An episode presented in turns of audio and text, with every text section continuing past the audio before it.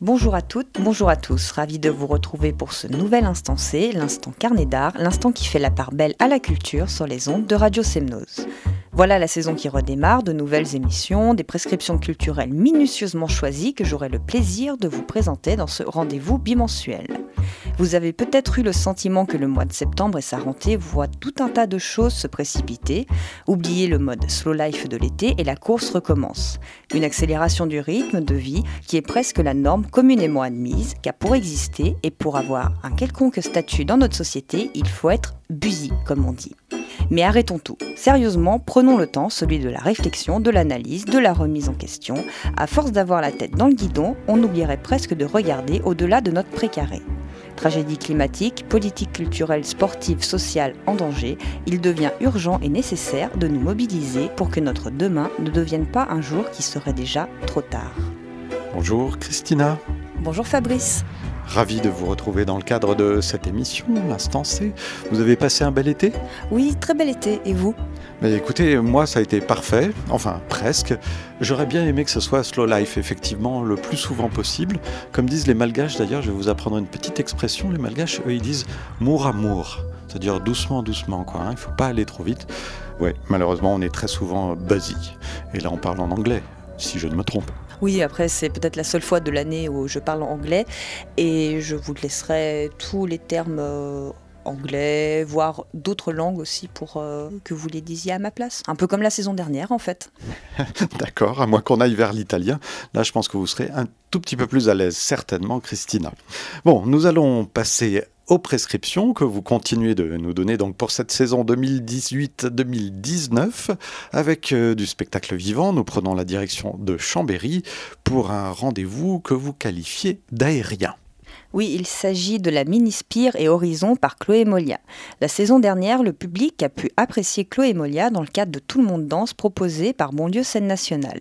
Ici, elle travaille une nouvelle fois dans un face-à-face avec le vide où corps et conscience fusionnent comme une quête de sens. Dans son approche aérienne de l'espace, elle interroge aussi bien le rapport au risque que l'incertitude d'être suspendu au-dessus du vide. La mini-spire est le renouvellement de l'expérience du spectacle Horizon, où Chloé Molia évolue seule et explore le mouvement sur une perche à 6 mètres du sol. L'artiste vous donne rendez-vous du 13 au 18 septembre dans le cadre de Savoie Nomade. Et vous aurez tous les renseignements sur le site de l'Espace Malraux de Chambéry. Voilà, c'est pour ceux qui, évidemment, entendent cette chronique à temps. Sinon, bah, si vous avez dépassé la date du 18 septembre, c'est un peu trop tard, ce sera pour une autre fois. Nous revenons maintenant sur Annecy avec Banlieue Scène Nationale pour le spectacle de danse qui ouvre la saison. Celui-là aussi, il faut être bien dans les temps puisque c'est le 14 septembre, mais il y aura des sessions de rattrapage malgré tout.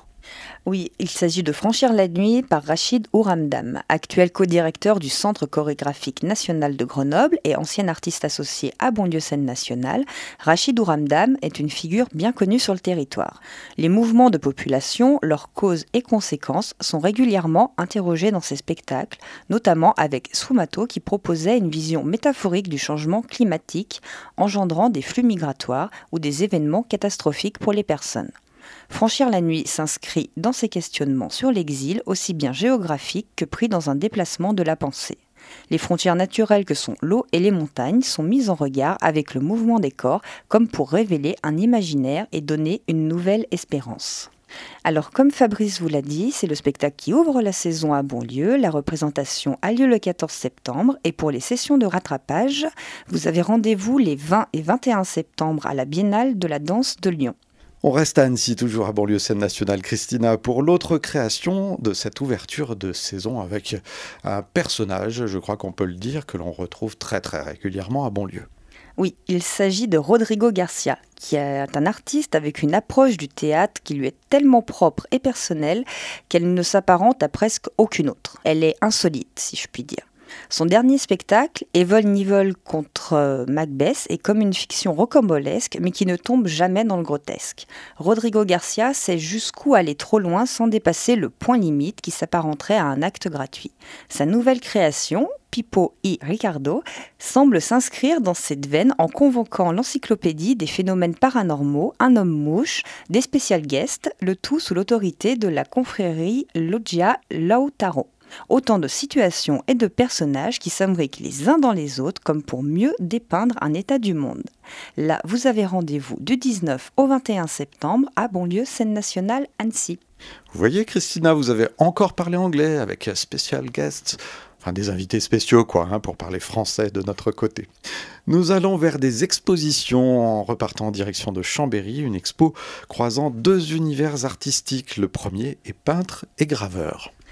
Alors oui, il s'agit de Kurt Mehr, qui ne se préoccupe pas des courants, des tendances et des modes. Il est résolument un peintre contemporain qui connaît assez l'histoire de la peinture et l'histoire de l'art et qui reconnaît ses sources et maîtres dans le Caravage, Rembrandt ou encore Egon Schiele.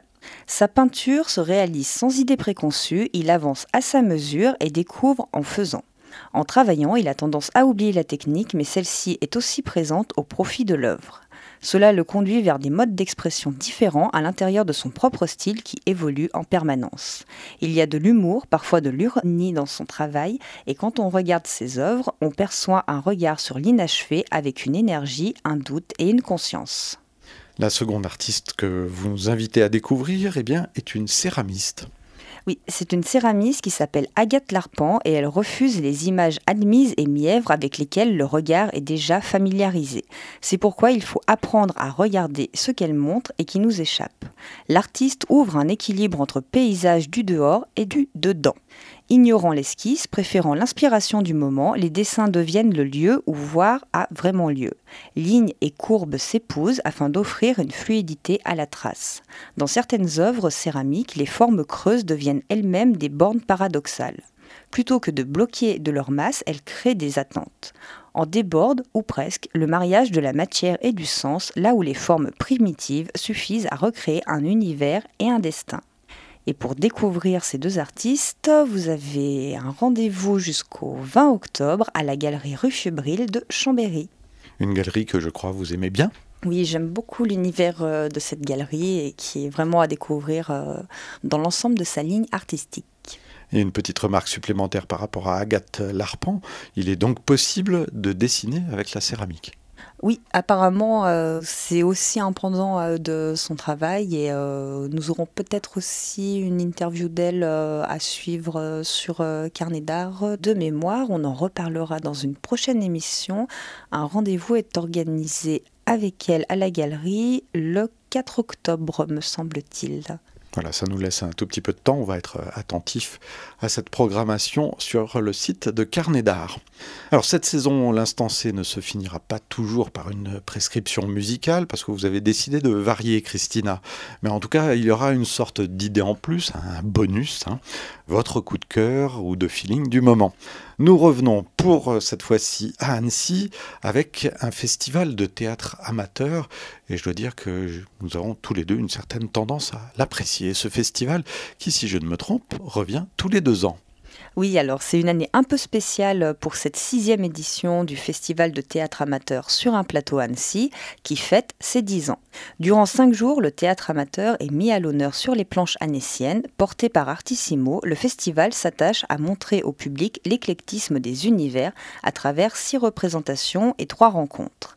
La compagnie L'Emporte-Pièce ouvre le festival avec une pièce de Fabrice Melchior, Yuri, le mercredi 19 septembre à 20h30 à la salle Pierre Lamy.